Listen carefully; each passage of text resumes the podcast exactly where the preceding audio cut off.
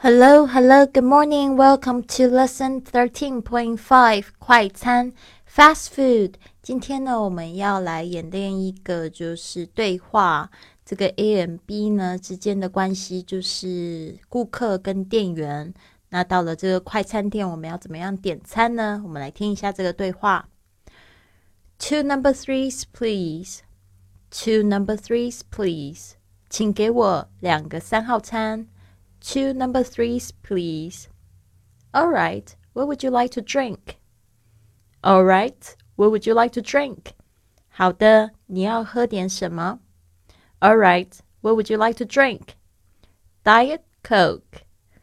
Diet Coke. 低卡可乐。Diet Coke. Regular or large? Regular or large? 是要一般尺寸还是大的？Regular or large? Regular, please. Regular, please. 麻烦给我一般的。Regular, please. Okay. Anything else? Okay. Anything else?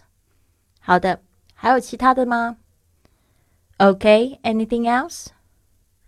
No, thanks. No, Thanks，没有了，谢谢。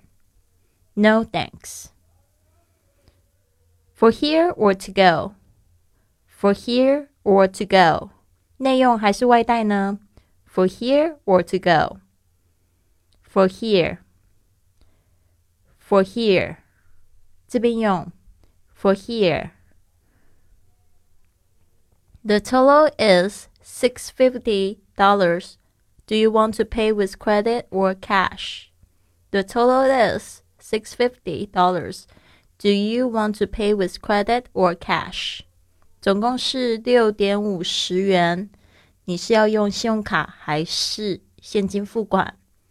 The total is six fifty dollars. Do you want to pay with credit or cash? Cash, please. Cash, please. 用现金。Cash, please. 好的，希望这个对话呢有帮助你用英文点快餐哦。I'll see you soon.